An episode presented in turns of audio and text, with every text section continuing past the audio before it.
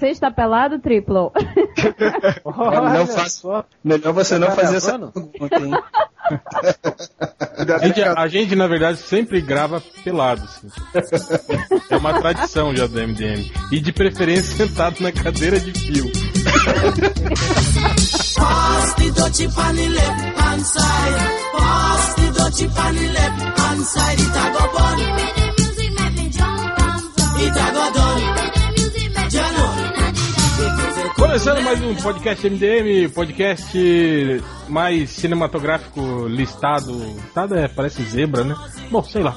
Podcast número 158, é isso? Acho que é. E hoje nós estamos aqui com só membros substitutos, né? Só estagiários. MDM da Costa Oeste.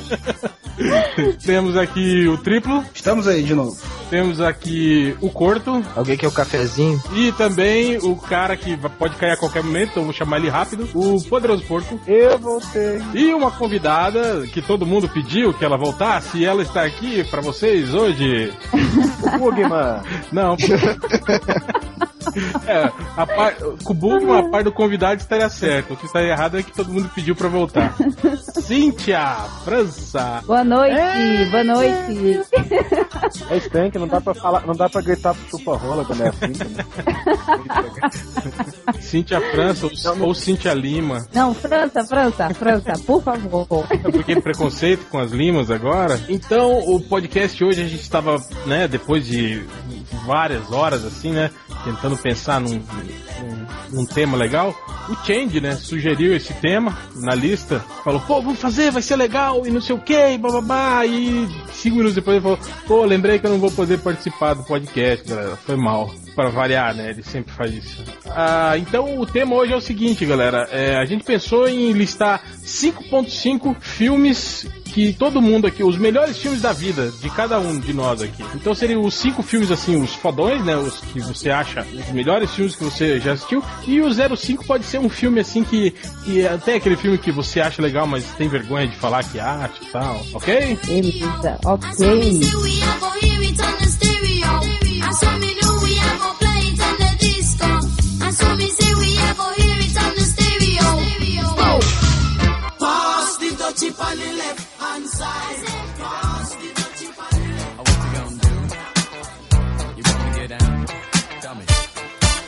Vamos lá, quem que vai começar? Vamos começar com o, o Poderoso Porco, antes que ele caia. O preto vai começar o negócio? É o primeiro a morrer. É que eu tô emocionado. Eu tava falando com, com o Trifle, eu fiz duas listas. A primeira delas era uma lista muito iraniana, muito chatinha, que os né, leitores do MDM não ter visto nada. Aí eu fiz uma lista nerd aqui, que é pra poder, pelo menos, dialogar com o público. É, a minha lista não tá em, em- em tópicos, então Ah, não, não, é é, não, não, não precisa se preocupar com isso. Tipo, não, não- obrigatoriamente não tem uma, uma. Ah, esse é o primeiro, esse é o segundo, esse é o terceiro. São os cinco, fi, fi- os cinco filmes mais fodões assim, da sua vida. mais legal. É, o plural Ok. de- são, são cinco. Cinco. então, os meus cinco filmes. Pra começar, vou assim num, num negócio que é ah, quase ponto pacífico, Corpo Fechado de M. Night Shyamalan. É, muita gente acha que esse é o melhor filme dele, né? Ele mesmo. Pois é. Principalmente quem é nerd, né? Esse é um dos melhores filmes de super-heróis que eu acho que tem aí, assim, pertinho dos Batman do Nolan e de X-Men 2, na minha humilde e correta opinião. E é um filme foda, é um filme bem conduzido, e é um filme que hoje em dia me deixa muito triste, porque eu assisto ele e penso naqueles, nos filmes recentes do Shyamalan e digo, o que fizeram com esse cara? Quem matou esse filho da puta? Onde enterraram esse filho da puta? Cara, Antes dele fazer, tipo, aquele filme lá das plantinhas matando as pessoas envenenadas com pó.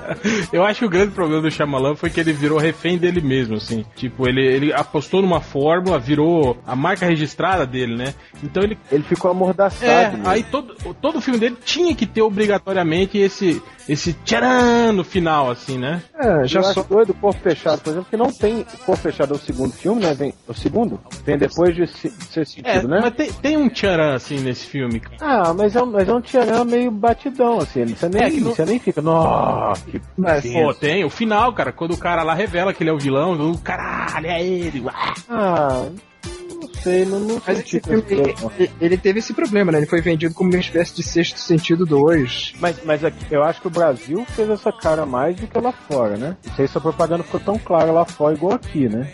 Cara, eu acho que isso Aqui- aconteceu em todos os filmes do Shyamalan, depois do E sexto. Aqui, aqui a propaganda era: ele sobreviveu a um acidente de avião, a um acidente de trem sem nenhum arranhão. Ele sobreviveu a não sei o que sem despentear o cabelo. Ele nem tem cabelo, ele é um Bruce Willis. Nossa. É, eu pergunto, se o cara é tão fodão, ele não fica doente nunca, como é que o cabelo dele cai? Careca, é. É, não faz sentido. Porque você tá, tá- tá sugerindo que caiu o cabelo é um defeito? É, Eu, eu não entendi. é uma pô. falha genética. Oh, Não, não é uma falha genética. É uma, é uma, É uma perfeição, né? Porque se você levar em consideração que o homem tá evoluindo e tá perdendo os pelos, né? Então vocês carecas são mais evoluídos, é isso? Exatamente. Ah. Eu sou muito mais. Olha aí, eu gostei do argumento. Gostei Eu do sou argumento. evoluído de cima pra baixo. Porque, enfim, vamos, vamos prosseguir. Agora vamos pra outra pessoa. Ah, tá. Então Senão não vai tudo, tudo uma só. Agora vai. Corto. Esse negócio de fazer lista de cinco filmes é muito louco. né? Filmes da vida da gente, filmes que você acha os melhores, porque até há um tempo atrás eu fazia parte de uma comunidade de cinema do Orkut e mandaram a gente fazer isso, né? Aí quando eles falaram hoje no fazer uma lista de cinco filmes, eu corri atrás, porque já tinha cinco filmes. Eu vi, eu não sei se todos aqueles, hoje em dia eu penso isso, que são cinco assim, Faz, que faz muito tempo, Corto, que você tinha feito essa lista? tem mais de cinco É, anos. Orkut, né? É um filme dessa lista que me emocionou. Eu gosto Falei que ele podia fazer parte. Não da é o. Batman, né? Pode mudar a minha lista de deixa, deixa ele se emocionar. Vá, Corto. é um um homem feminino. Segue meu. Sim, Vale Ariadne. Como eu vou cair a qualquer momento, eu vou fazer o máximo de piadas por segundo. Tipo, como eu disse, cada um desses cinco filmes ainda me emociona de alguma forma, mas tem outros que também me emocionam. Então, escolhendo um deles, assim, eu lembrei do. É um filme chamado Clube da Lua, do Juan José Campanella. Acho que eu já falei dele até aqui no MDM, em algum podcast. Alguém já ouviu falar? Não é Clube da Luta. É, esse por acaso, esse é legal. O Clube da Lua não conheço. É, Clube da Lua. Clube da Lua, chama Luna de Avellaneda, aí no Brasil chamaram de Clube da Lua. É com o Ricardo Darim, um ator argentino tipo o Celton Mello, que só faz todos os filmes lá. E é do mesmo diretor que ganhou o Oscar pelo Segredo dos Seus Olhos, só que pra mim o melhor filme dele Ah, é esse. filme, filme argentino, né? Esses filmes argentinos. É aquele, é aquele ator que fez o filme lá Das da Nove da Rainhas, Noiva. é, o Ricardo Darim. Faz todos. Um, um conto tino. É esse cara mesmo. Ricardo. Pô, E pra mim o, o Clube da Lua foi quando ele me emocionou, assim, que o filme já começa a sendo o nascimento dele. Ele nasce dentro do clube. A mulher entra em trabalho de parto no meio de uma festinha do clube na década de 50, não sei o que lá. Aí, como homenagem a isso, o, o dono do clube torna ele o primeiro sócio vitalício. Ah, tô Entrega- ligado. Esse é o filme que mostra toda a trajetória. Ele crescendo e o clube entrando em decadência e no final. É, na verdade já corta logo pra ele velho, ele de coroa, ele já em processo de separação com a mulher que traía ele, e ao mesmo tempo o clube decadente. Ah, tô ligado, tô ligado nesse filme. Cara, esse filme é muito foda. Tipo, tem um amigo dele que é alcoólatra, tem a, tem a outra que tenta conseguir a pensão do marido, e tem o, o coitado do velhinho que é todo sonhador, ele fica contando histórias do clube, ninguém acredita, aí eles vão falir, né? Ah, tá. falam, Não, vamos vender o clube pra. Chega um cara lá que era ex-sócio, ficou rico, e amigo, eles amigos deles falam, não, vamos vender o clube e vamos ganhar alguma coisa pros sócios, pra eles não ficarem no prejuízo. O que, que vai acontecer com o clube? Ah, ele vai virar um cassino, mas tudo bem. Os caras ficam revoltados, né? E esse cara começa uma. Tenta des- desesperadamente convencer as pessoas. Tinha uma menina que era da, da favela, ia no clube fazer balé e desmaiava de fome. Aí ele tentava. Olha só, ela precisa do clube e tudo mais. Mas ela nem paga mensalidade. Não, eu sei, mas é uma coisa maior, é um- uma comunidade. É, tipo, esse filme é tipo assim, o MDM, né? Tá em, tá em decadência, cheio de velhos, reclamando, decadente, né? E aí a gente tem É. uma proposta pra vender pro Jovem Nerd e virar um cassino, né? Mais ou menos isso. Exatamente. E o- cara, é muito bacana. Veja o filme. Eu acho que se você teve infância, se tem algum contato com a sua juventude, essa coisa de você teve uma vida feliz e você perdeu, eu acho que todo mundo tem isso na juventude, né? Você nunca vai poder ter de volta aquilo, mas você pode, sei lá, né? Se você é jovem ainda, jovem ainda, jovem ainda, amanhã é velho. Velho será, Velho será. será. É, triplo, puxa o seu. Então, cara, a minha lista é totalmente, quer dizer, quase totalmente composta de filmes massa velha dos anos 80. É, mas eu vou falar o único que é um pouco mais antigo que isso, que eu acho muito foda. Foi o primeiro filme que eu vi assim que me causou um impacto, assim, do final ser surpreendente. E é muito foda esse filme, que é Golpe de Mestre, com o Paul Newman e o Robert Que eles tentam enganar São- o mafioso lá, dono do cassino. É, são dois trambiqueiros e- que se juntam pra dar um, um golpe de mestre, né? Como diz o título. E o roteiro do filme é muito legal, cara. É, é realmente surpreendente o final. Ele- eles constroem a relação dos dois trambiqueiros de uma forma que realmente ah, você acredita em tudo que tá acontesida, nas intrigas e tal, e chega no final é uma outra coisa. E é muito bem bolado. Sem falar na trilha, né? Tá A trilha é clássica, né? É uma história dos anos 30, na verdade. O filme é de 73 mas é uma história dos anos 30. O filme que eu tentei dar uma, pesquisada aqui sobre ele quando tava antes do pod aqui, e eu vi aqui, cara, que ele teve um orçamento de 5 milhões e meio de dólares e arrecadou 156 milhões só nos Estados Unidos. Ganhou 7 Oscars. É. O filme é muito bom esse filme, recomendo mesmo. É velhinho, é mais velho ainda porque ele é dos anos 70, mas é a história se passa na Chicago dos anos 30, mas vale a pena É, aliás, a dupla aí, o Robert Redford e o Paul Newman fizeram vários filmes assim, né? Legais, assim. É, Ah, é. né? Fizeram outro.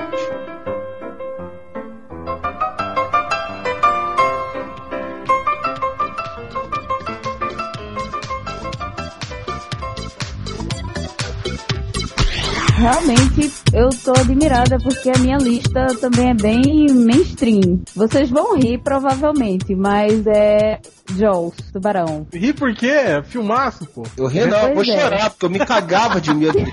Exatamente por isso. Ele ficou assim, eu vi quando era criança e aquele tubarão ficou na minha cabeça, do tipo, é desgraça. caramba, Eu abri a revista National Geographic que tinha aqui em casa, tinha tubarão, achava que ele ia sair da revista pra eu comer essa praia. Na época de, de verão, né, em, em Camboriú, então tinha aquelas. é, passavam três, quatro filmes diferentes no- durante o dia, assim, né? E muitos desses filmes, assim, eram reprises, né?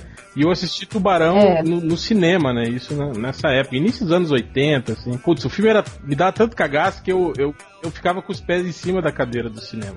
Não, e, e eu moro aqui em Recife, né, litoral e tal, então a gente ia pra praia e ficava aquela, aquela coisa, né, olha, dizem que quando tem cheiro de melancia no mar é porque tá vindo tubarão, não sei se vocês já não, essa não história. conhecia essa.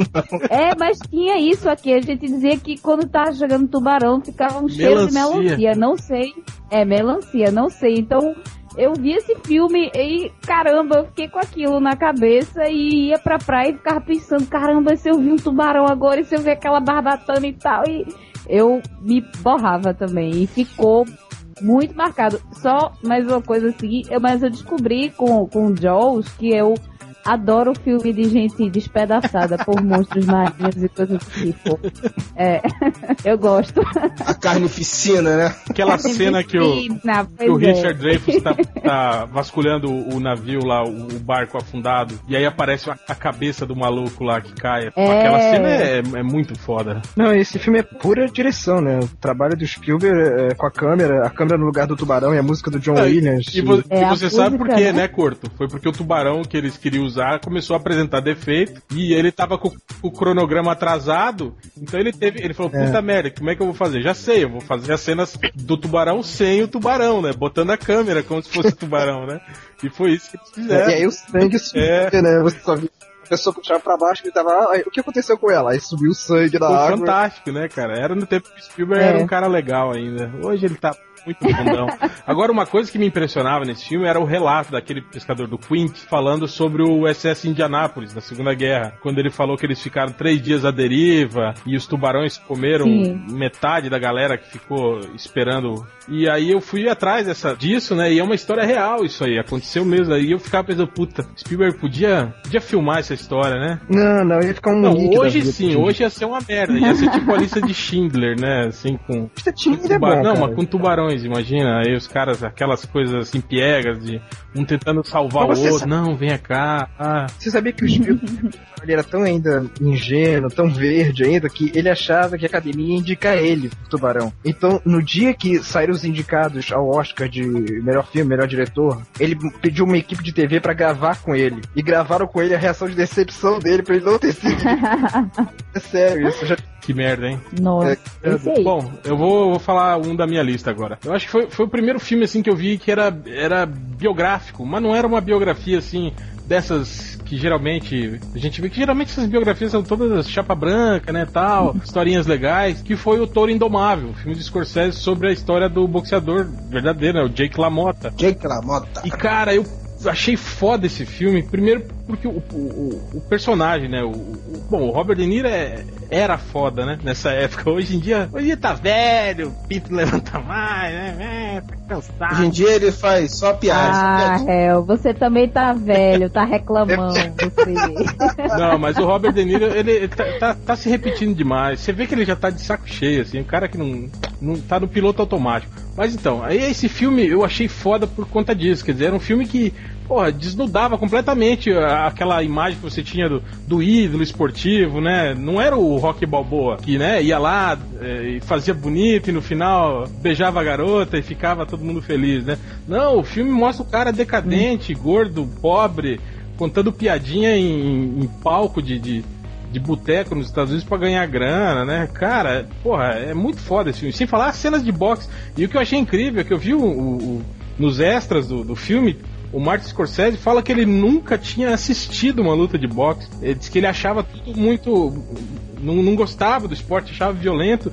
E aí ele nunca tinha não tinha noção de como filmar as cenas, né? E aí, putz, as cenas são, são fantásticas, né? As cenas de, de, de luta, né? Que ele, que ele colocou no, no, no filme. Por um cara que nunca tinha visto uma luta de boxe. Exatamente, aí que você vê como. Aí que tá o diferencial do cara, né? Mas Toro Indomável foi um, foi um puta filme, assim, né? Na minha opinião. Mas talvez essa, essa visão crua, vamos dizer assim, dele disso tenha sido crucial pra isso também, né, cara? Ele tem uma visão de fora, assim, daquele universo do boxe. Ele podia ter um monte de vícios já. Ah, de, é, sim, é verdade, verdade. Tipo Silvestre. Não, e, a- e as lutas do Scorsese são super reais, né? Você vê aquelas, aquelas cenas de. de... Mas aquilo aconteceu mesmo, o Jake LaMotta é massacrado e termina falando, "Ei, você nunca me derrubou. é, isso é verdade. Ele, ele venceu o Sugar Ray uma vez e perdeu três. Só que quando ele venceu o Sugar Ray, ele derrubou o Sugar, o Sugar Ray.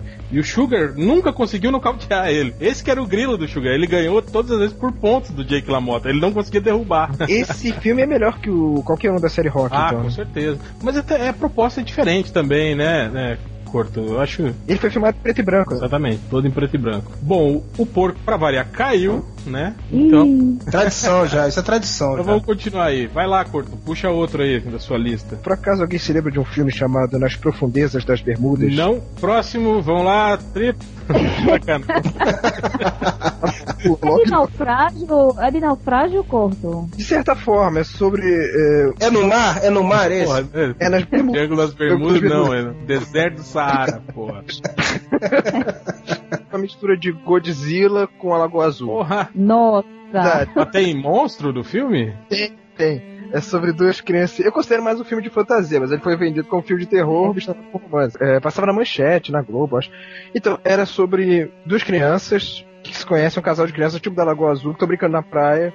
E eles encontram uma tartaruga e, fazem um coração no casco da tartaruga. Ah, E na mesma noite que fazem isso, a menina desaparece, a ela vai com a tartaruga pro mar, ninguém vê mais ver, o garoto não vê mais ela, e nesse dia o pai dele, que era cientista, morre na casa de praia deles. Aí anos depois o cara volta e virou um lourinho, encontra o melhor amigo dele, que é o Carl Withers, o Apolo do rock, e o, o amigo não lembra de nada da história dessa menina. Ele acha que é um amigo imaginário que ele teve na infância. Aí ele apresenta ele pra um gordo lá, que conheceu o pai dele, e o gordo começa a falar com ele sobre uma. Eu não vou lembrar qual é o termo científico, mas existe uma parada que torna as criaturas gigantes. E quer ver uma criatura que afundava barcos ali nas Bermudas, que esse seria o mistério do Triângulo das Bermudas. Vão descobrindo que é, é essa tartaruga, que tem o coração deles. Tem um coração no casco. É, é, que as iniciais com o nome deles, os nomes deles. Aí que o foda disso é porque ele lembra que o nome da menina era Jane Haniver. Inclusive a atriz que fazia ela era a namorada do super-herói americano. Não vou lembrar o nome da atriz. E aí tem uma hora que a empregada do gordo fala pra ele que Jane Haniver era uma lenda local. Todo mundo acha, não, Jane Haniver é tipo uma sereia aquele triângulo das Bermudas. E eu fui ver depois do filme e descobri que é verdade mesmo. Só que, tipo assim, é, se for olhar, é uma estatueta de demônio que eles fazem lá. Aí a velha contou que a história era uma mulher que no século XVIII, século XIX, tava num barco que ia naufragar. Aí ela fez, ela vendeu alma ao diabo, que, que dizem que o diabo vive no Triângulo das Bermudas, né? Que se ela não, não, não morresse no naufrágio, ela venderia a alma. Então ela pulou no mar. E todo mundo morreu, menos ela. E a partir daí ela meio que controlava a tartaruga A gigante. Tartaruga do Coração que afundava barco. Porto, isso é um filme que marcou sua vida. É, cara, tem uma música. Não, cara, você falou tartaruga do coração, eu pensei num troço de porcinhos carinhosos. O problema é esse, é porque o filme foi feito, ele foi feito até por um diretor japonês, mas foi feito nos Estados Unidos, com atores americanos e tudo. A- o efeito especial hoje é muito ruimzinho, tipo, tem uma hora que a tartaruga voa e derruba o helicóptero, aí você vê que é uma A maquete. tartaruga voa. Ah, já ficou melhor. Já ficou tipo aquele do, do, do tubarão que voa.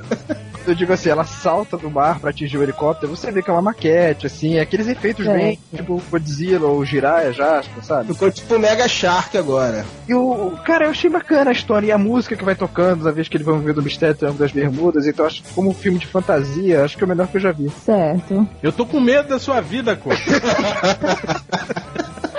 Vida de merda. vai ser polêmica agora, porque tá nessa onda crepúsculo, né? Mas entrevista com o vampiro. Não, esse sim é Não, filme ó, ó, de não, menininha. Não. É. Não, não, não, não, não, não, não, que isso, gente? É, olha, esse filme, assim, ele, ele marcou. Eu não era fã de Brad Pitt, É, na não, era, verdade. você era fã eu do Tom Cruise. Tom Cruise, pois é, eu gostava mais dele. Mas ele, até pra minha arte, assim, ele foi importante porque ele ajudou muito a definir o meu gosto estético, entendeu? Na hora de desenhar. Aí meus coleguinhas dizem até hoje, assim, você só desenha viado, vai ver é por isso, né? Mas é muito, assim, eu comparando com, os, com o Crepúsculo de hoje, e caramba, não se compara. Vocês podem dizer que é filme de menininha, mas não se compara. A atuação de Tom Cruise é espetacular. É muito boa, sério, Mas sério. sabe por que, que se compara? Porque são dois filmes de viado. Não, mas é porque, assim, na época também, ele me chamou a atenção, porque foi quando eu comecei a conhecer Vampiro à Máscara e tal, comecei a, a ler Annie Rice e entrar em contato com essa cultura pop, né, de vampiro e tal, então ele ficou muito marcado na minha, na minha vida, né? Você disse, Real, que tinha medo da vida do corpo, então você tá vendo aí a minha, meu gosto estético, como ele foi esse... Eu acho esse filme sacanagem que foi ele que definiu essa, essa nova geração de vampiros aí, esses os vampiros mais descoladinhos, mais. É, esse é o problema. É, Assim, eu gosto desse filme. Pode me chamar de viado também, mas não tem problema não. Não, O problema não, não do é? filme é justamente isso, né? A partir daí o negócio foi ficando cada vez mais é, umas escolhas estranhas pra representar os vampiros, né? É porque por mais que eles sejam ah, tão delicados e bonitos e tal, mas você ainda vê vampiros. Isso é, é meio bizarro dizer isso, mas você vê vampiros de verdade, né? Vamos dizer. Que se comportam mais como ou menos. vampiros. É. Mais ou É. menos.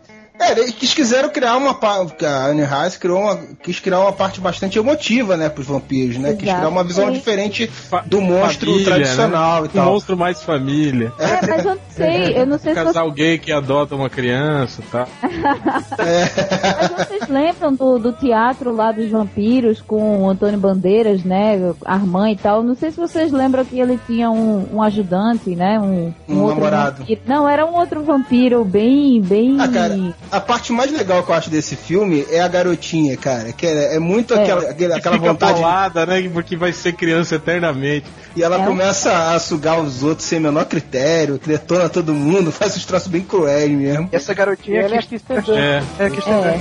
É, sim, sim.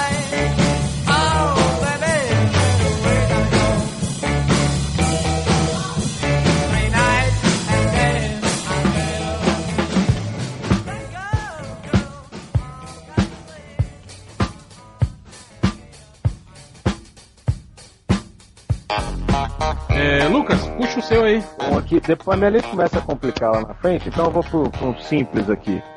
Caça Fantasmas 1. Pô, legal. É um filme. Eu acho o Caça Fantasmas 1 do caralho. Eu, eu gosto muito do começo do Caça Fantasmas 2, com eles tudo na merda lá, fazendo um monte de coisa na merda, cantando o tema do He-Man e dançando em festinha infantil. Mas o primeiro Caça Fantasmas é muito foda. É, é- é muito do caralho, bicho. Porque primeiro, os caras são os psicólogos picaretas e eu hoje me sinto muito identificado com eles, assim. Não que eu seja picareta, mas porque eu sou psicólogo. Eu não sei, cara. A, a noção de Caça Fantasmas é uma representação boa e outros filmes vão ter essa mesma representação na minha lista de um gênero que o cinema não é mais, o cinema hollywoodiano não é mais capaz de fazer, eu sempre repito isso. Caça Fantasma é um puta filme de aventura do caralho e Hollywood não sabe mais fazer isso hoje. Ah, é verdade. Eles, eles acabam puxando, tipo assim, quando é comédia, né? Vira aquela comédia pastelão rasgado, é aquela coisa, tipo o filme do Adam Sandler. Virar ação. Ou eles fazem comédia babaca, ou fazem Tipo ação. esses filmes de aventura com o The Rock, né? A montanha enfeitiçada, É.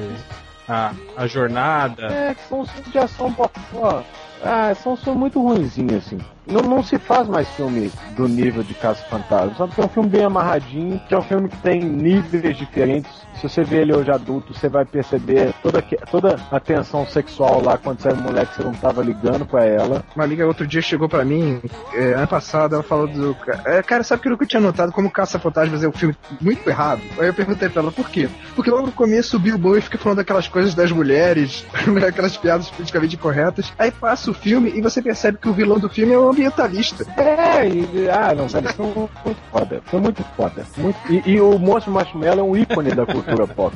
É. Eles ali, né, cara? O Geleia também, que depois, mais por causa do desenho, né? A arma- as armas dele eram muito, muito legais. ó. A, pró- a própria situação, a própria situação do Geleia, se não me engano, tem uma referência foda com o Iluminado que eu só fui ver muitos anos depois, sabe? O negócio do corredor de hotel e tal. Agora- blá, blá. E, e o, que, o que eu gosto desse filme é que aquele humorzinho sutil, tipo quando eles estão no elevador e eles ligam os reatores de próton pela primeira vez, lembra? Aí ele fala: Ah, estamos carregando né, uma unidade de acelerador de próton que se explodir pode abrir uma cratera de um quilômetro, né? Aí o. Então pode ligar, aí o Egon liga e dá um passinho pro lado, tipo assim, né?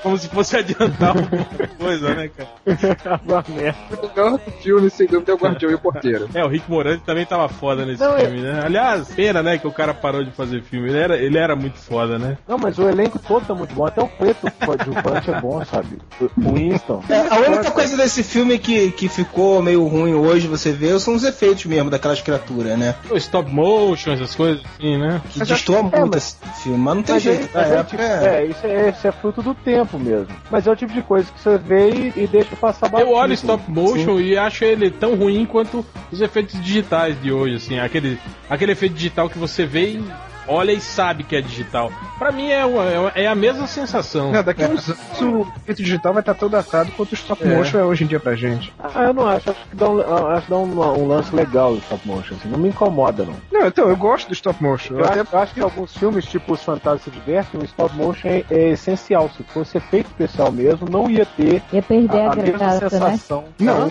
como a festa do monstro maluco não teria outro jeito de fazer senão com stop motion.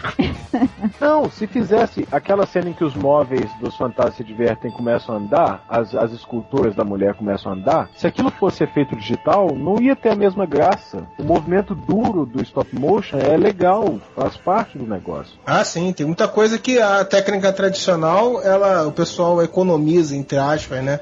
De fazer o digital e fica muito pior. Mas vai aí, tripla, sua vez, né? Bom, vamos lá, já que já foi pro Massa Velho total, é, tem um que eu não tenho como não falar, é uma trilogia que eu, é, eu acho igualmente foda os três, mas pra falar um só, De Volta para o Futuro, que pra mim é a melhor tri- trilogia que existe. E, cara, eu vi esse filme no cinema duas vezes, porque meu irmão me esqueceu dentro da sala do cinema e ficou namorando do lado de fora. Antigamente podia fazer isso, né? Se tu ficasse na sala, tu continuava assistindo de novo. É, e, cara, eu vi no cinema e na época eu gostei e tal, mas depois fui rever alguns anos depois e aí, porra, fiquei fissurado por esse filme, né? E ali já tinha tudo de. de tem nerdice, ficção científica, viagem no tempo, relação familiar, gags, porra, diversas, sem politicamente correta, né? Porque, porra, mostrava justamente a, a temática principal do filme é, é a É a família mãe do dele querendo dar pra ele mesmo, né? a família do cara que é toda regrada no futuro, entre aspas, né? São os fudidos, mas ficam aqui dizendo que ele pode qual? fazer O isso. primeiro, o primeiro de Volta ao Futuro? É. Eu tinha colocado na minha lista o segundo de Volta ao Futuro. Ah, disse, Então, escolhi um- então tá, porco. Então quando chegar a sua vez, você fala sobre isso, tá? Sim, senhora, professora. Eu acho a trilogia, as pessoas falam muito do segundo, de, de- dele ser um filme de ligação e não ser um filme. Por ser um filme de ligação ser complicado. Mas, cara, eu, eu gosto igualmente dos três, assim, eu acho muito foda. O segundo tem uma vantagem, assim, uma, uma sacada, né? De mostrar o primeiro por uma visão diferente, né? E além da parte do, do próprio futuro e tal. A trilogia, pra mim, é toda foda. O terceiro no Velho Oeste também é muito bom. Mas, pra citar um, eu vou citar o primeiro, que realmente me marcou na época. O, o segundo foi. Não, são legais, mas o primeiro é é mais foda, eu acho. Mas É, é acho tudo do novidade, né, cara? E o carisma No final do filme, só que é meio, né? Que o. Dr. Dr. Brown volta todo desesperado. Não, o problema são seus filhos. Você precisa ir pra lá, vai acontecer uma merda do caralho, não sei o quê. Aí quando começa o segundo filme, fica aquela, pô, e aí, qual que é? Eu ficava com raiva do De Volta ao Futuro porque na parte do passado, o Marty insistia, ele praticamente esfregava o papel na cara do Dr. Brown pra avisar ele que no futuro ele ia ser assassinado. Aí ele não consegue, o cara rasga o papel, faz todo aquele espetáculo. Aí quando chega no presente, o cara diz, não, é porque eu, eu remendei o seu papel me avisando que eu ia Mas, morrer. mas ô, Malcor, pera aí, entre, entre um- uma coisa e outra passaram 30 anos quase. Você ia ficar com 30 anos com- sem, sem saber o que vai acontecer no futuro. Sim, mas cara, eu- teve tempo pra pensar naquilo. Mas teve lembra- tempo pra se remoer. Ô, ô, meu filho, lembre-se que no segundo filme o Marty chegou de volta pro futuro, de- no passado de novo. Ele ocupou a mente dele com outra coisa. Não, olha só, se a gente for entrar nas teorias, vocês vão criar uma merda do caralho aqui, pelo amor de Deus, É. cara. Não. Não já teve um podcast sobre isso que infelizmente eu não pude Tô participar. surpresa de como. E o Einstein? O Einstein morreu? Sumiu? O que aconteceu? Vocês lembram de como? O Einstein, o Einstein tá até no final do terceiro É filme. ele engraçado que o tá, não Dr. tá? Brown nos anos 60 tinha o Einstein. Esse cachorro é imortal, porra. Ah, devia ser o avô Einstein, né? Com a linhagem, é. Mas eu, eu, eu gosto mais do segundo por dois motivos. Primeiro, porque ele foi feito todo em cima do primeiro, e eu acho isso do caralho. Ele, ele tá perfeitamente bem encaixado dentro do primeiro filme. E segundo, porque eu já falei isso aqui antes, o final do segundo filme é a coisa mais do caralho que eu já vi. Tipo, quando ele vai embora, depois ele volta. e o Dr. Brown tem aquela síncope, é isso aí? que você Não, não, no finalzão mesmo, que tá o Martin na chuva, Ah, e só, ele sei recebe uma sim. carta, e o, o, o carteiro chega e fala assim, velho, nós recebemos essa carta em 1850. A gente tinha uma aposta se você ia estar aqui pra receber ela. Cara, isso é do caralho. Você Cara, tem uma coisa do, do segundo que foi foda, né? Todos os três filmes eu fiz essa jogada. Depois, quando eu fui ver o 2 e o 3, eu fiquei no cinema pra ver a, a próxima sessão de novo. né? E, cara, é muito foda, porque gravaram o segundo e o terceiro junto, cara. Quando termina o segundo, eu mostro o trailer do terceiro, cara. Eu fiquei muito empolgado, bicho, de ver logo o terceiro filme, cara. Foi Eu, eu, eu sou jovem e não tive. Ainda bem que, tive que era do, é do Robert Zemeckis, né? Porque se fosse do George Lucas essa trilogia, ele ia inserir um Marty McFly digital no primeiro filme, né? Tipo, assim, o Marty do segundo É. Filme. ele, ele ia. Trocar, ele ia trocar a bebida da mãe dele no carro, pô, sei lá, Guaraná. Não, e no segundo filme o Martin não ia levar o, o manual de jogos pro passado, porque isso ia ser fracasso. É,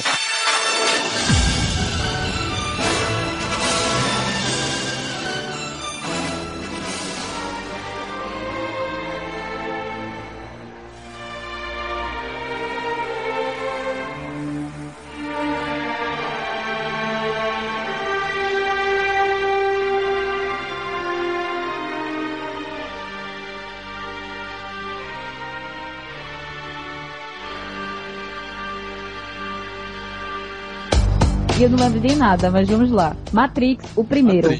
O primeiro, porque ficou na minha cabeça assim, foi outro outro filme que delineou muito estética pra mim, com aquelas todo aquele visual futurista e tal, aquela coisa exagerada, mas tirando assim essas teorias todas em cima, a ideia eu achei muito boa. Acho que dava o que pensar, sabe? E a cena do Neo perdendo a boca me deu pesadelos. É sério. Quando ele perde a boca, que ele começa a boca dele a, a grudar e, e depois desaparece, aquilo ficou na minha cabeça e quando enfiam aquele bicho lá nele e depois a, a Eita. Trinity vai tirar, eu, caramba. E Oh, mas gente, mas Matrix é filme de, é filme de menino, hein? tá traindo, é filme de menino. tá traindo o movimento. É, o homem que se, se amarra, é Ah, pancadaria, tiroteio, aquela E- coisa. Mas exatamente, é exagero. É, é real, eu gosto de exagero. Assim, não o massa velho puro, Com só explosão, conteúdo, né? mas É, Matrix tem conteúdo, né? Isso é, isso é legal também. eu acho que o segundo e o terceiro ficou meio embolado, embora eu ainda goste, por causa da estética, que eu acho que foi muito coesa, assim, eles conseguiram manter. Exageraram, né? Mas eu, até um certo ponto, o exagero me agrada. Eu gosto daquela coisa, fora as referências, né? Também aquelas lutas. Me lembra muito a gente, é, anime, né? Aquela, principalmente no terceiro, mas aí Dragon Ball eu já achei muito Os Wachowski, eles disseram que a inspiração deles se inspiraram abertamente no Ghost in the Shell pra fazer algumas Ah, Ghost in the Shell, se é, eu sei, sei. Por isso, mas o primeiro, assim, eu escolhi o primeiro por causa disso, né? Porque foi onde começou tudo, onde lançaram as, as bases estéticas lá, as teorias e tal. E eu adoro o Goird naquele termo. Ele é, assim, um, um sonho de consumo pra mim, mais que o Neil. E ele é o quê? É hein? verdade. Não, o Quig é um semi-careca. cara que, tipo assim, é um cara que consegue. É um cara que não se mancha, né? no- no- tipo, ele fez o papel de um, de um traveco, né? Fez o papel de um, um vilão foda, assim. Exatamente. E é o Ron. E fez o papel de um elfo, né? Que é mais Não, e, viado tipo, do que e uma isso. imagem não arranha a outra. Isso é, é- é poucos atores que conseguem fazer esse tipo de Não, coisa. E, e, e real, é assim, me dava arrepios. Ele chegava e falava, Mr. Anderson, eu digo, ai meu Deus. Vem falar isso pra mim, seu lindo. Ele é meio viado no Matrix, assim. Depois daquela relação entre ele e o Neil fica muito assim. Ele é meio viado em Matrix, ele é meio viado em Hellboy. ele é meio viado em, em Senhor dos Anéis. Quando ele não é Ah. meio viado? Foi o V de vingança também. Ele é viado O- por inteiro, né? Tipo Priscila.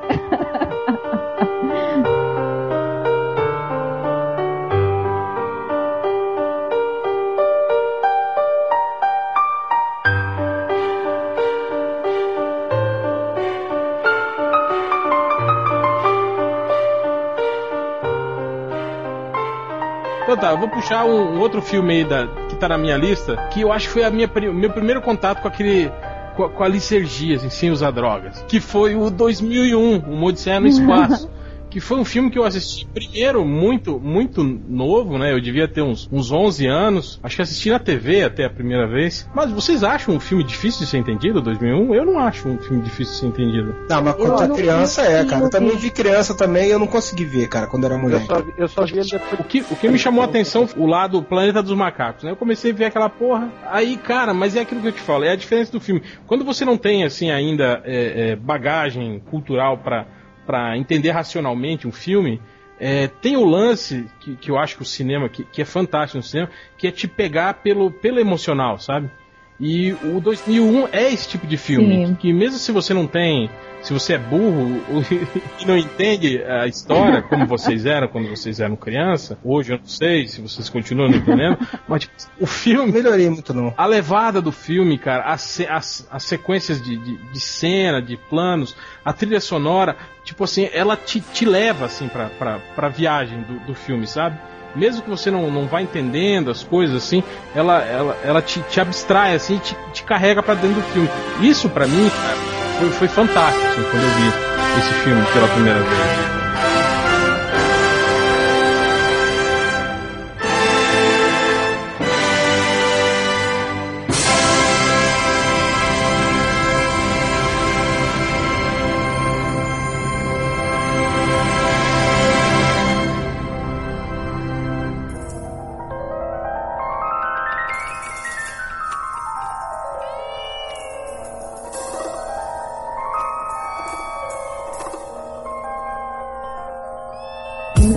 Ideia do, do Hal, né, que ele, ele fica, ele fica mal, né? Tudo é controlado por aquele, aquele robô e aí de repente você fica na, na, na mão dele, né?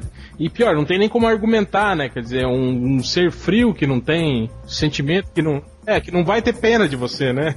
É verdade que na continuação o House É, se não, eles, eles no 2010 eles, eles é, apontam qual foi o erro, né? Tipo, foi uma falha de, de programação. É, o 2010 é meio que o Highlander 2, assim, do 2001, sabe? Eles, eles explicam, explicam muito, assim, do que, do que não, não precisaria ou não deveria ser explicado, né? Hell, são quatro livros, né? São, não, acho que são três, né? É, Acho que são não, é quatro. 2001, 2010 e 2030, 2075. E ele vai pra 3001, É, que é o último. 2001 não. É, 3001, é, são quatro mesmo. Não, então é isso. Você chegou a ler os livros? Eu nunca li nem os livros nem nada, Não, mas falam que Eu esse li, Não, eu eu li li- todos, Eu li os acho. dois primeiros Você só. gostou, você gostou da Eu mitologia que ele criou ali, essa coisa? Que fa... é, Umas pessoas falam que ele não chega a ser tão bom quanto o Isaac Asimov mas vida, na verdade assim, não pra tem, criar... você não tem uma mitologia ali, né? Você tá, você tá tendo contato com.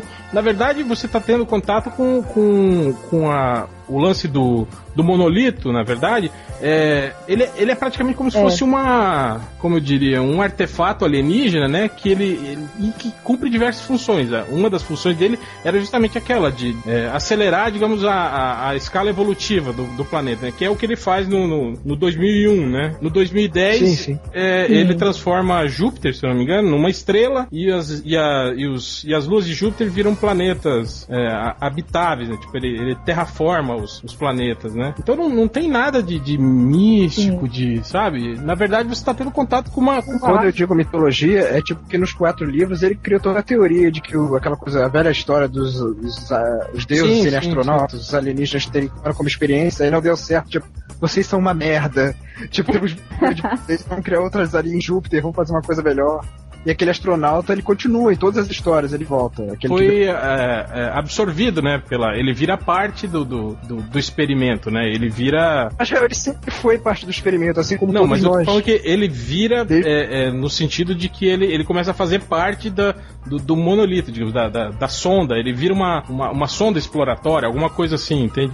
Que é aquela parte, quando ele. Tem aquela parte licérgica que começa a parecer tipo uma, uma viagem, que aí te- culmina com ele retornando e virando um, um feto no espaço. Então seria essa. É, Sim, sim. Caramba. é, seria essa a evolução que ele passou, entende? Ele foi abduzido, ele foi levado lá pro, pro berço da civilização. É, mas a impressão que eu tinha também é que o, o Kubrick, ele tinha muito mais noção daquilo do que o próprio Arthur C. Clarke. Por isso que talvez o filme 2001 seja muito mais famoso que as obras dos É, livros. talvez sim, talvez, talvez a visão que ele imprimiu, né, no, no filme. Mas eu acho que não, cara. Eu acho o filme muito mais licérgico do que o livro, assim. Não, por isso. Isso que eu tô falando. Provavelmente é mais famoso só porque as pessoas não leem mesmo. Mas então, eu acho 2001 um- uma, uma obra, assim, nesse quesito artístico, cinematográfico, assim, ímpar, assim. Eu não, eu não vi. é, eu não sei, eu acho que a gente teve um, um exemplo aí do, do Árvore da Vida, né? Eu acho que tentando, tentando seguir um pouco essa, essa linha aí, mas não, não, não agradou quase ninguém, né? Nem, nem críticos e nem, nem público, né? Ele ganhou pa- palma de Não, ouro. mas a né? crítica massiva do filme não, não, não falou bem. A crítica comercial mesmo, quase ninguém foi com a cara do. do... É, os omeletes É, da não, é tá que é a falando, crítica né? Porra. popular, né? A crítica popular. Cara, é a, a crítica especializadíssima, tipo essa que, que premia, né? Essa ninguém, ninguém dá crédito, né? É. Todo mundo caga Isso, pra isso é foda. Mas 2001 é um, é um dos filmes que tá, tá, tá na, minha, na minha lista. E eu sempre. Cara, e eu, eu, é que eu falo toda vez que às vezes eu tô trocando de canal, eu vejo ele passando, eu, eu paro e, e- e- É, eu tenho que continuar assistindo. Eu não consigo parar de, de assistir. E é um filme muito, muito foda.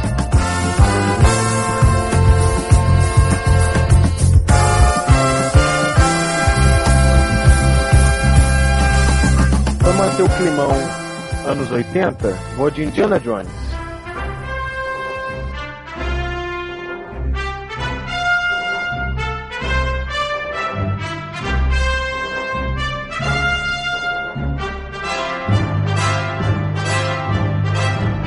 Eu acho a trilogia toda muito foda.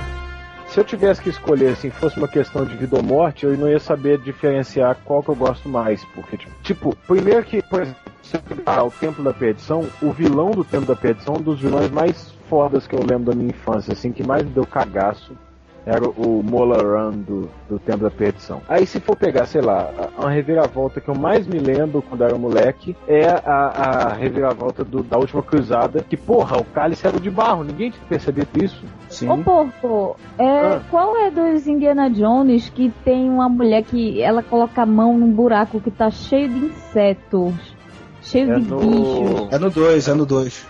É o segundo.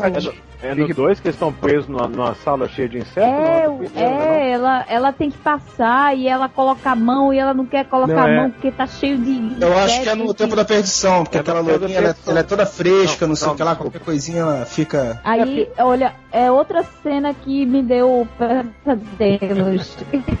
eu me lembro só dessa cena. Tanta coisa legal pra lembrar, eu só lembro dessa cena. Dela Mas- enfiando a mão no buraco cheio de bicho. Eu, eu me lembro muito, que é do tempo da perdição também, da cena deles arrancando o coração dos caras, enfiando a mão no peito e tirando o coração lá de dentro. É, eu gosto, eu gosto muito do tempo da perdição. As pessoas costumam colocar Pois esse como o pior dos, da trilogia. É, eu, eu acho muito Eu gosto muito desse filme. Eu acho que é porque nesse filme aparece o Indiana Jones malvado, né? Dominado pelo cara. E aí tem um moleque também, tem um sidekick, criança. Não, então as pessoas costumam achar que ele é muito pesado, né? Ah, e se, se é por isso, eu, eu só tenho a dizer que as pessoas são muito bundas moles.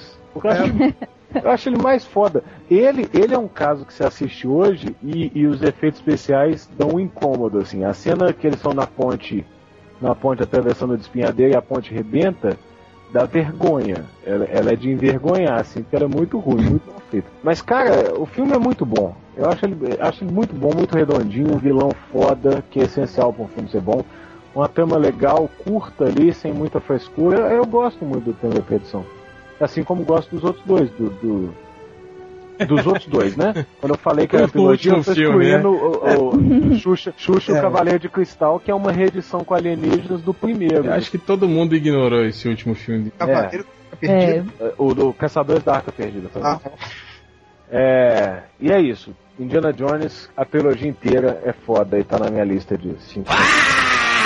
Cita aí, cita aí rapidão, Corto, os seus, os seus três que faltam. Beleza, um corpo que cai do Hitchcock. É, também. Eu vi quando era criança também. É engraçado que minha mãe falou: Ó, esse é aquele filme que o cara observa as pessoas pela janela. Era janela discreta, ela achou que ela confundiu os eu lembro filmes. que passava, passava naquela sessão Hitchcock, acho que era no domingo depois do Fantástico, não era? Pô, eu acho que eu devo ter visto nisso aí também. Eu lembro que foi na Globo, assim. Foi um- uma, uma sessão especial que eles passaram só filmes do Hitchcock, assim, nessa época. Tem um filme que também é com esse ator, o James Stewart, que eu acho muito foda, é do John Ford, O Homem que Matou o Facínora. né? E acho que é o melhor faroeste que eu já vi na minha vida, que é o James Stewart já velho, chega, ele é um senador muito famoso, ele chega numa cidadezinha chamada Shimbone, e todo mundo fala, "Oh, o senador chegou, o senador chegou, e a cidade tem uma estrada de ferro, é toda legalzinha, né, ajeitadinha. Aí ele chega lá, eu vou pro enterro de um amigo meu. Aí vai lá com a mulher dele pro enterro desse amigo. O cara era muito pobre, não tinha nem botas, nem nada. Aí ele compra as botas de volta do cara. O amigo era o John Wayne, né? Que morreu. Depois da ele, o velho xerife, a mulher e o empregado negro, que era o Woodstood. Então ali, aí o, o cara o- da cidade fala assim, isso é um absurdo, o senhor tá aqui, uma celebridade no enterro desse João Gay. Eu- O povo tem direito de saber quem é esse cara. Aí ele começa a contar a história, né? A verdade, a verdadeira história de que ele chegou na cidade e, quando era jovem, se apaixonou por essa menina que virou a mulher dele e era apaixonada pelo John Wayne. E tinha um cara na cidade que trabalhava pros Barões do Gado, que era o Liberty Valens, um dos vilões mais fodas da história do cinema, que, que era o Lee Marvin que fazia, que arrebentava, botava terror na cidade.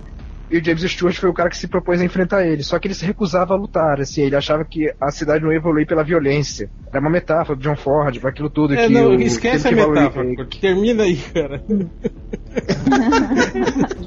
aí o John Wayne foi lá, matou o cara no lugar de James Stewart, só que o James Stewart ficou com a, com a fama. É isso, acabou. É, é, pegou, resumindo, um pegou o bandido, o outro Resumindo, foi, Foi. ele que matou o pegou. Exatamente. é. E o último? E o último, o Fantástico Jardim de Tom. Garoto, eu já falei também nos filmes que fizeram a gente se emocionar, eu acho, no podcast passado, que é um garoto que en- encontra um jardim, que vai passar um tempo, uma temporada na casa dos Ah, eu tios. sei, é o Jardim Secreto, passava É o Não. Jardim Secreto, não? Não, é, não tem nada a ver. Parece ser o título O garoto que encontra o jardim, não, é o jardim secreto, cara. Lógico que é. Claro que é, porra. Ele viaja no Não tempo. o A ser que ele Secreto. tenha achado Jardim o Secreto. maconha. Aí é outro. O Jardim Secreto, Agora, certeza. triplo, vai lá, termina aí a sua lista. Rápido. Cara, eu sou muito putinha de Blade Runner, então não vou entrar em discussão sobre o filme. Qual das versões do Blade Runner? É, todas, todas, todas. Livro também. eu O quinto putinha- elemento. É, acho foda mesmo, gosto muito. Me incomoda só um pouco depois do Ridley Scott ter querido explicar que o Deckard, na visão dele, é um replicante. É, é aquelas coisas que não precisa, né? Explicar, mas é foda. Mas eu gosto pra caralho. É, Doze Macacos também é foda demais. É, Eu, eu sou muito, Caralho. Eu sou muito fã de ficção científica, né, cara? E Doze Macacos é muito bom. O final é Pô, sabe foda. o que, me impressionou nesse filme? Não tem aquela passagem que o Bruce Willis vai parar na Primeira Guerra Mundial? Você sabia que tem um relato real de um cara que foi encontrado no De um campo cara de batalha durante a. Primeira Guerra Mundial, que falava um inglês com um sotaque que ninguém sabia de onde que era, e que o cara tinha exatamente essa história, que ele falava que ele estava num lugar diferente e tal, aí de repente apareceram umas luzes e aí ele, ele chegou ali, ele não sabia nem aonde ele estava, o que estava acontecendo. E esse é um caso famoso da Foda, psiquiatria tal. Esse cara foi estudado durante anos, assim, e ninguém sabe exatamente. Tipo, não tinha registro, ninguém sabe quem que ele era tal. Dele era Casper Hauser. né? Quem? É, Deixa pra lá, foi- foi- Eu tô falando, foi uma piada metafórica. Não, foi uma Certo. piada? Ruim, mas foi. É, então foi, né? É, não, eu não sabia dessa história não, cara. Eu acho que foi- esse filme é muito foda. Na verdade, ele é uma versão maior de um curta é, francês chamado La GT, que também é legal, mas que tem um ritmo bem lento. O, o Brad Pitt também, lá como, como o malucão do, do hospício. Pô, A Cintia acho que não gostou porque ele tava muito feio, não é assim? É, esse, esse, aí eu não conheço, não. Eu Parece- não me lembro, não. Tem que ver esse filme, Cintia, recomendo muito. E pra fechar, o mais, o mais massa velho de todos, que, cara, daquelas comédias todas dos anos 80, eu sei que Monty Python é foda, eu sei que todo, eu gosto pra caralho de tudo isso. Mas se você pegar os filmes do, do Jerry Abrams, do Zucker lá, do Polícia que vem, porra que a polícia vem aí, do Airplane, né? Todos são foda. Mas Top Secret é muito foda. é verdade, cara. Top Secret. Na guerra, ele é um, ele é um cantor tipo Elvis. E aí ele vai pra, pra Alemanha Oriental e acaba se envolvendo com a, com a Revolução. Esse filme é foda demais. Tem participação do Omar Sharif, do Alec Guinness. e é muito engraçado, cara. São todos gags surreais, cara. O filme inteiro só de gags surreais. O Corto falou mais cedo de Lagoa Azul aí. Tem até uma parte engraçada da Lagoa Azul, cara. É, é- esse filme de paródia que hoje em dia, como o Corto tava falando, o Porco tava falando, né? Que os caras não sabem mais fazer, né? Top Secret pra mim é a melhor comédia que eu já vi. Eu acho muito foda. Porco, seu último. Meu último era o único que sobreviveu assim de uma lista pra outra, né? Da lista nerd pra li... que chegou na lista nerd e da lista nerdiana. Poderoso Chefão, a trilogia toda. Pô, boa. boa. Tava na minha lista também. E todo, e todo mundo fala muito mal do terceiro, e eu acho que as pessoas que falam mal do terceiro são burras e não entenderam que o terceiro é feito pra ser ruim mesmo. Não, é, é sério, porque a família tá mal, e aí é, isso, é por isso que faz o filme parecer ruim. A família se fudeu, não tem, não tem poder, não tem mais nada, e, e aí o filme fica. O terceiro, na verdade, é o mais depressivo deles. É, eu não. Eu acho a trilogia. Eu sinceramente foda. não acho ruim o terceiro filme, eu acho que ele fecha Eu- perfeitamente a, a trilogia. eu- é, mas é exatamente isso que eu tô falando. Eu concordo. É, não, mas você falou que ele foi feito pra ser ruim, mas eu não acho ele. Eu acho que é Não. porque as pessoas têm a- sempre a mania de tentar comparar com os, os antecessores, né? Tipo assim, de, de ficar procurando uh, um épico, assim como foi o, o primeiro ou o segundo filme, né, cara? Aliás, eu acho que nesse sentido, assim, o segundo filme é, é pra pra muitos, assim, o, o melhor, né, da, da, da trilogia. Eu, pessoalmente, acho o primeiro filme melhor, né? Mas acho que o segundo, por, por esse sentimento épico mesmo, de contar a história do, do Vito desde da Itália, chegando na América, né? As pessoas valorizam um pouco isso. Pois é, deixa eu só corrigir porque eu me expressei mal. Não é, não é que eu acho que ele é ruim e ele foi feito pra ser ruim. Eu acho que, que ele é a parte, a parte mais. É a mais decadência, né? É a decadência, ele é pra ser Sim, decadente. exato. Boa, vai, Mas é, é. no- no- Inclusive, eu não tenho, eu tenho muita dificuldade em ver os três filmes como três filmes separados. Eu acho que ele é um mega filmão mesmo. é, eu, eu já tenho dificuldade de ver os três juntos, porque quase 12 horas de filme.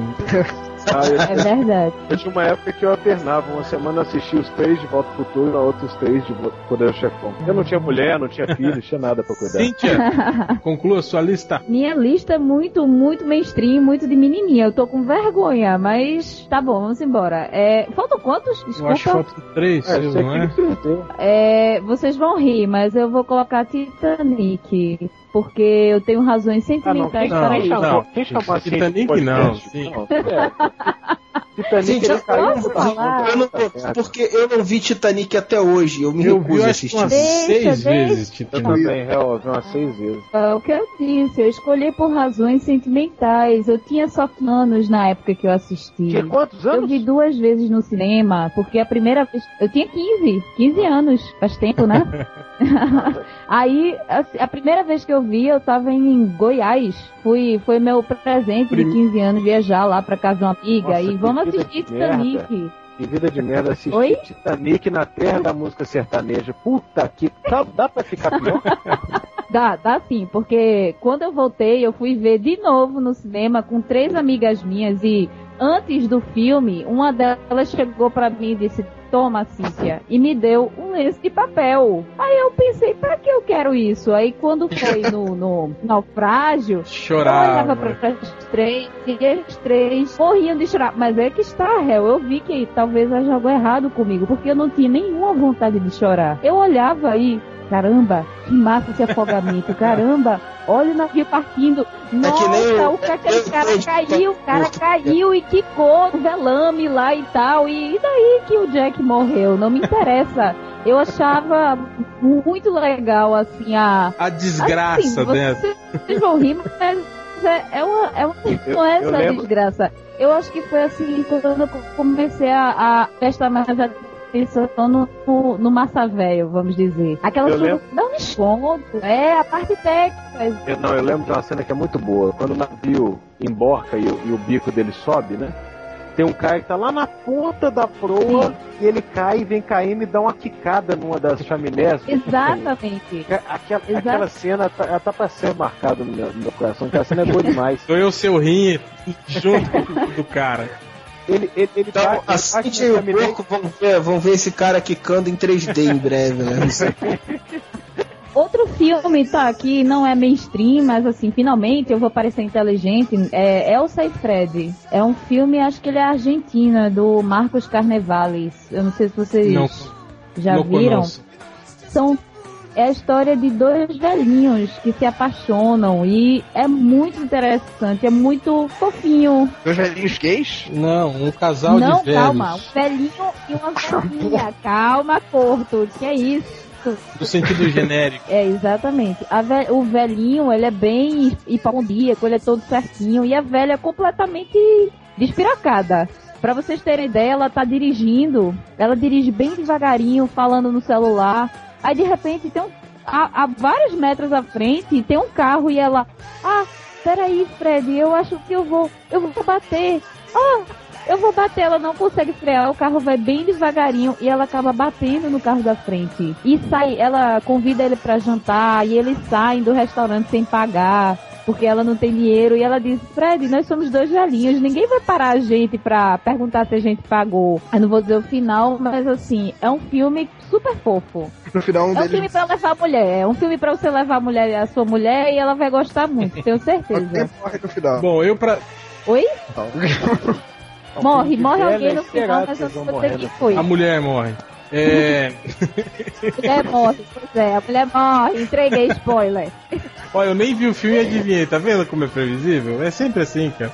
É, mas é fofinho, réu. Leve sua mulher que vale a pena, com certeza ela vai gostar. Então, na minha lista, os dois filmes que faltam, um é o Laranja Mecânica, né? Que, putz, eu acho que é a- Concordo. o melhor filme que eu vi que, que juntou a técnica cinematográfica, né? De som e imagem com, com, com, com conceito, sei lá, de filosofia, é, com uma ótima história, um pouco de ficção Psicologia. científica, psicologia. Cara, é um filme E a estética, né, dele é, também. é. não, a partir dele, né, um monte de gente começou a, a copiar, tipo, virou uma tendência, né, cinematográfica. É. E, e, cara, sem falar também o Malcolm McDowell, né, eu acho que nunca conseguiu fazer outro papel tão, tão foda quanto o do, do, do Alex, né, Foi ele que fez Calígula? foi. Ah, tá. Ele fez Heroes também. Fez Trovão Azul, ele era o vilão do Trovão Azul, lembram disso? Nossa. Cara, Não, não e o lembro. herói era o Roy Scheider. sim, sim. O herói eu lembro. Então, e o outro filme foi É o Watchmen. Watchmen do Zack Taxi Snyder. Driver. Taxi Driver, que no Brasil chamava-se Taxi Driver, motorista de táxi. Filme perfeito que mostra, tipo assim, como a sociedade vai degenerando uma pessoa até ela virar um completo maluco, assim. Não tem saída, velho. Tá fudido e a tendência é sempre acabar. É, Fica ficar pior. pior, né? Por melhores que sejam as suas intenções, vai sempre dar merda no final. E é, é isso, cara. E eu acho que o filme 05, que eu acho que é muito foda, pra mim é o Jogos Trapaça e Dois Canos Fumegantes. O do Guy Porra, Ritchie, que, cara, é, eu acho que é um ótimo exemplo de como você aliar essa estética de videoclipe, né, que deu no saco de muita gente, com um ótimo filme com personagens, assim, super carismáticos, né, cara? E com atores fodas também, né, fazendo esses, esses personagens. Eu acho que é, É o seu 05. é, é o meu 05. O meu 05 é um daqueles filmes que é uma bosta, eu vi, fiquei pensando nele depois e eu penso nele direto. É aquele Heróis Muito Loucos. Putz. Cara, é uma merda de Por filme, quê? é uma merda. É um, é um filme com Ben Stiller, muito ruim. Só de ter o Ben Stiller já, já, já É fode. ruim. Já, já é, tá mas- fora da, de qualquer lista de melhores filmes. Mas, cara, o, o papel do, do Ben Stiller é, é um dos caras mais legais de todos. É um homem contemporâneo. É o Mr. Furious. O poder dele é ficar bravo. Cara, a cena em que ele tá tentando parar o carro e ele tá em cima do teto do carro, arranhando o carro com a unha, dizendo, ah, eu tô muito puto, eu tô puto pra caralho. Cara, aquela cena é muito boa. Aquele é muito foda. É um filme tão Esse, ruim esse é um que filme ele que é tão vira. ruim que fica bom, é. É, ele vira a esquina e fica bom. Mr. Man. Então vai lá. Vai lá. Certo. É, Cortos, tem um 05? Tem, mas será que eu posso rapidinho só explicar aquele meu primeiro, que eu não falei que era o filme da minha vida, que é o cara que viaja no jardim, o fantástico jardim de O da Tom. tartaruga. Não. ah, o da do jardim. Simplesmente um cara, um homem adulto, que lembra quando ele era criança, ele viajou no tempo. E foi isso que me atraiu no filme. Que são três momentos diferentes. Ele, adulto, lembrando quando ele era criança, ele tava na Ah, casa. Ah, tô ligado, efeito borboleta. Não, esse aqui, efeito borboleta, é cheio Em de... algum lugar do passado. Não, repara, esse filme não tem nenhum Feitiço do tempo. furo nas Ah, viagens no tempo. Ele viaja pro... pro... A menina, ele conta a realidade. Ele voltava no jardim, ah, pra menina tinha passado seis meses e pra ele tinha passado uma noite. E isso era muito legal, porque o filme não tem furo. Veja, procura esse filme ver no final, ele não tem nenhum furo. O melhor filme de viagem no tempo que eu já vi. Isso não é película. é Certo. E a minha posição meia boca é o Tough Tough e o Rebelde, que eu já comentei uma vez no podcast do Areva, lembra, Eu acho gente? que foi, foi o único filme dos anos 80 que o James Spader é herói. Cara, é, ele é chato. Bom, só pra fechar, o meu 05 é Superman 2, tá? Porque eu sei que tem um monte de furos, eu sei que tem. Mas é, por causa daquela cena que eu também acho que eu já falei em algum podcast, do moleque caindo, eu era criança, meu irmão me levou pra ver esse filme. E o moleque caindo na cachoeira, aquilo me marcou lá, que eu fiquei empolgadaço com aquilo ali. E pra ter um filme de super-heróis na lista, né? Tá certo. Deixa eu só dizer meu 05 pra encerrar, mas é por eu ter achado péssimo, péssimo e quase ter saído e quase ter esganado meu ex-namorado, que foi quem me levou pra assistir. Que foi o Alberg. Net reverso. Puta O Alberg. O Albergue, pô, Caramba, filmaços. o Alberg. Aquela hora que o cara corta o tendão de Aquiles. Não, não, não, não, não. Veja só, Hel. É, Hel, é, eu, eu sou. Eu não tenho nada contra carnificina, desde que ela seja elaborada. Aquilo ali é açougue. Me deu um tremendo embrulho. Não, não é por ser nojento, é não sei. É por não ter classe. Não tem classe. Mas também, entendeu? É ô. Cíntia, nota 10 pra esse namorado seu em levar a namorada pra ver o Albergue no cinema. É, ele me levou pra ver o albergue e eu não sabia do que se tratava. E quando ele viu minha cara de fúria assistindo, ele ainda começou a rir. Porque disse: se fosse outra amiga minha, ela já teria levantado e ido embora. E eu disse: a ele, eu nunca entro num cinema, pago e saio se assistir o filme. Eu Você vou assistir. pagou, o cara não pagou pra você que Não, tá certo, tem que soltar mesmo. Na época ele já era meu ex, assim, a gente ficou amigo e tal, e ele me levou pra assistir, mas ele não disse do que se tratava. Então quando eu vi, eu quase mato ele. Mas é isso que eu tô falando, ele queria se vingar da relação de vocês. Você deu Sim, fo- eu não sei, mas eu assisti o filme, eu assisti o filme até o fim e fiquei com ódio. Eu detestei. Realmente não vale a pena. Não, não, não. Carnificina, réu, mas com classe. Por Pô, favor. eu já vi o Albergue 2 e 3 já. merda? Ah, Ah, eu sou, eu sou um ah, verme isso. mesmo, eu vejo, cara. Eu quando, quando eu vejo um filme que é dá início a uma franquia assim, eu não consigo. Eu tenho que ver os outros, cara. É meio. Você viu Crepúsculo, réu, então? Não, não, porque eu não vi o primeiro. Se eu tivesse visto o primeiro, eu garanto que ia, ia, ia ter que assistir os outros, né, cara? Essa coisa de querer saber o que vai acontecer. Fala, Porra, vamos Você continuar viu essa o- Eu merda? entendo, eu Como? entendo, eu entendo você. Você viu até o último Jogos Mortais? Vi. Cara, eu não vi, eu não consegui, não consegui, não consegui ver. Ah, não sei. Depo- Já depois sei. que inventaram a banda larga, ficou tão fácil assistir esses filmes.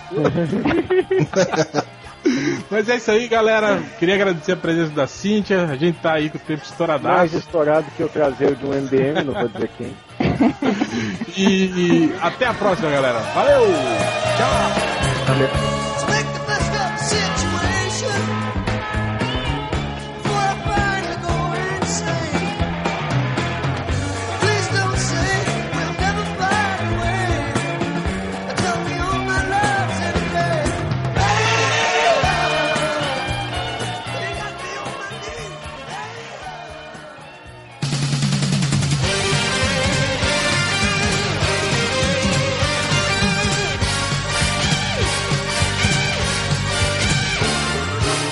para a leitura dos comentários. Começa você, Cortu. Então, o Mo Mandrake escreveu assim. Thor, personagem pequeno, curto. Ah, vá merda, porra. E é verdade, você tem toda a razão de mandar merda. Eu falei uma merda muito grande. Ah, mas se você for levar em consideração tipo, o conhecimento geral do grande público, o Thor é um personagem pequeno mesmo. É, eu classificaria assim: Batman, Super-Homem e Homem-Aranha como os grandes e os demais como intermediários, né? Mulher Maravilha, Homem de Ferro, Capitão América, Lanterna Verde, o próprio Thor. é, não chega a ser. Não, o Aquaman também é grande. Não, o Hulk, pô, o Hulk eu acho que tá no primeiro escalão aí de conhecer. A galera toda conhece o Hulk. Causa do seriado. É, o Hulk. Hoje, hoje em dia eu acho que o Wolverine também, viu? É um dos, dos mais conhecidos aí, até por quem não, não, não conhece o quadrinho. Mas o mais foda de todos é a Garota Esquilo. É por isso que o pessoal te confunde com o Nerd Reverso, viu? É, eu sei fazer o quê. é melhor do que ser comparado com o Bug, mano. Isso é verdade. Bill Juice falou. Pois é, Vando tá nessa porque foi mencionado em um cast de vocês, no qual o Change disse Ah, não, peraí. Isso... Ih, cara, alguma merda. Então vai lá, triplo. Puxa o seu comentário Isso aí, eu como não selecionei comentário ainda, tô começando a olhar, são 430 comentários, eu foda-se, né? Vamos lá, só dois aqui. O Basculhante, fez uma piada maravilhosa, né? Ele falou: o compadre Washington sabe falar o número do podcast em ordinária. Lamentável, lamentável. Tá certo. E o, e o Gozavo, não tem nada demais no comentário, mas achei curioso só. Eu preciso admitir, sempre gostei de Watchman. Não sei se é pelo fato de eu amar anti-heróis, mas acho muito boa a série. Tipo, o cara tá pedindo desculpa porque ele tem que admitir que ele sempre gostou de Watchman? Porra, não, não tô entendendo qual é, É porque ele tá no. MDM, né, cara? A galera É. do MDM gosta de, de, de Rob Life, né? Jeff Leb. Porra, não- essa foi foda mesmo. Mas é como eu falei, cara, não, esses leitores do MDM estão. Cara, não deu tempo de selecionar comentários, isso tá uma merda mesmo. hein? Então vai lá, Porto. É, cara, o Chad tem que voltar, porque não sei porquê, mas ele dá um ânimo maior aqui. Enfim, o único outro comentário que eu tenho é do Erich Spickles, que falou assim: Esse maldito livro só vai sair junto com o layout novo do site. O livro vai ter os seguintes capítulos: Chupando 80 putas em uma semana, escrito pelo Change. Minha experiência com mães de leitores, escrito pelo Hell. As 20 melhores novelas dos últimos 10 anos, escrito pelo Bugman. Como Errar, escrito pelo Koshi, ou Malandrox. Cagando Regra, escrito pelo Ultra. Como Me Tornei o Gordo Deitão, escrito pelo Ultra. Passe Despercebido, escrito pelo Nerd Reverso. Piadas Mineiras, por Rodney Buchanan. 15 maneiras de dizer vá, por Algures. Regras da Velhice, por Triplo. Aprendendo a ser chato pra caralho, por Corto. Review da Playboy da Ariadna, por Poderoso Porco. Só que ele não tá aí, hein? Ia ficar puto.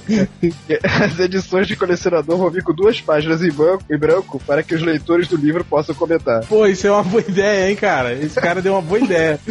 Podia vir, né, com a área de comentários no livro. Vou dar ideia lá pro pessoal da editora. É, mas aí não vai dar certo porque eles têm que xingar a mãe um do outro, e aí ele vai ter que xingar a própria mãe, o dono do livro, né? Só se ele ficar passando entre os amigos, né? Comentário do post do Machete. O Josel ele fala assim: Michele Rodrigues é muito mais macho do que esses nerds. E pega muito mais mulher também. Aí o Agarra o meu pinto falou assim: Mas não pega mais homens que o Algures. Eu queria também dar um parabéns aí pro pessoal que no post do Star Wars lá que fala sobre as modificações que o George Lucas fez na cena do grido e na explicação que ele deu, é, leitores como o Edson Oliveira, o Rihei, olhavam pra imagem e só conseguiam imaginar o pinto do Han Solo. Cara, é o tipo de leitores que a gente tem, né? É. No, no post do podcast, o Dr. Hardman pergunta assim: por que mudaram para o 4 Shared ou 4 Shared, né? Aí o Tonhão Bronco responde: em homenagem à tua mãe que gosta de ficar de 4. Perfeito, eu não teria dado a resposta melhor. Post do Alan Moore, né? Que as pessoas começaram a. Ah, é, o do podcast, né? Do, do Before Watchmen, né? O Travesseiro Man, ele fala o seguinte, né? É, nenhum texto é sagrado para todos os povos em todo o mundo. Até mesmo a Bíblia é sagrada para apenas um terço da humanidade. Verdade. É, mas todo texto tem um significado para aqueles que apreciam e as pessoas têm o direito de defendê-lo, independente de ser o Alcorão, Alice País Maravilhas ou Watchmen. Então ele tá defendendo o direito das pessoas de reclamarem, né? E aí o Creed falou assim: se o livro Código da Vinci já fez um After Jesus, personagem muito mais conhecido e importante pro mundo que o Watchmen, por que a obra de Watchmen não, não deveria ser mexida, né? Justificando que se até Jesus, né, pode ser mexido, porque não mexer em Watchmen? Aí o Tonhão Bronco de novo dá uma resposta perfeita, que eu acho que eu não teria falado melhor. Ele fala assim, porque o Watchmen é muito mais legal que a Bíblia, porra. Olha, mano. 100 reais pra ele. Eu acho que é isso mesmo.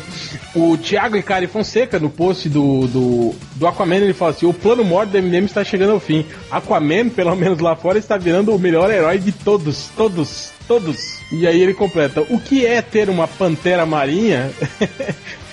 que eu, eu comentei isso, né? Que a, a nova revista lá do Aquaman vai mostrar o, o- uma equipe pregressa de heróis, né? Que provavelmente eram de Atlântida. E no meio dos personagens tem uma pantera. Eu falei, porra, Ariranha. uma pantera marinha, uma ariranha. Aí o cara fala assim: o que é ter uma pantera marinha? Tem leitor do MDM que acha que os peixes podem respirar no espaço porque respira embaixo d'água, né? É Não é verdade. nada, né? Ah, nesse aí, post também, só comentar um rapidinho. O Paulo Denilson comentou uma piada que você falou, que foi a piada do Pentadez, que nem é nova, né, cara? Que você já falou isso uma vez. É foda. Aí ele falou assim: eu ri. Hell, você me rompe. Olha aí, mais um para o seu aranha homossexual. O réu é Mas to- todo mundo sacaneou o cara, né? Falou que ele agora vai ser o Paulo Denilson. Português que fala isso, que me rompeu. Pega mal. É, aqui pega mal, lá pra eles é normal. É, bom, lá eles falam entrar na bicha, né? Do, pe- pegar fila lá e entrar na bicha. E aí, pra terminar, o Sir Jones Cast, ele fala assim: é, sobre o, o filme o, o Locador do Falecido hoje, né? Que foi o, o nome da Rosa, ele fala assim: bons tempos na sala de multimídia. Eu sentava lá atrás, a professora de arte sentava do meu lado, sala sala escura e ficava acariciando minhas coxas e meu pau. Apesar disso, nunca consegui comê-la. Ficava fora dali fazendo cu doce e só botando pilha. Aí o Nerd Ah, Supremo fala assim. Aí os caras falam, é, eu nunca comi ela porque daí você acordava, né? Do sonho. Cara, parece aqueles relatos de, de- daquelas revistas Fórum Internacional, né? Aquela carta do leitor, né? É, que a mulher é sempre linda, maravilhosa, gostosa e sempre quer dar, né? É só encontro erótico mesmo isso, cara. Finalizar o Nerd Supremo que fala sobre esse, esse post do, da Marvel processando um, um artista, né? E proibindo ele de, de comercializar commissions. É, o Nerd Supremo fala assim: logo logo os MDMs vão processar todos os caras que enviaram desenhos pra galeria MDM. Haha! Boa ideia, Nerd Supremo. é isso aí, galera. Valeu, obrigado. Até a próxima semana. Olhem para os dois lados antes de atravessar a rua. E cuidado no carnaval aí que vocês vão fazer em seus homonerds. Camisinha, viu? É, sejam felizes. Então falou, até semana que vem. Tchau!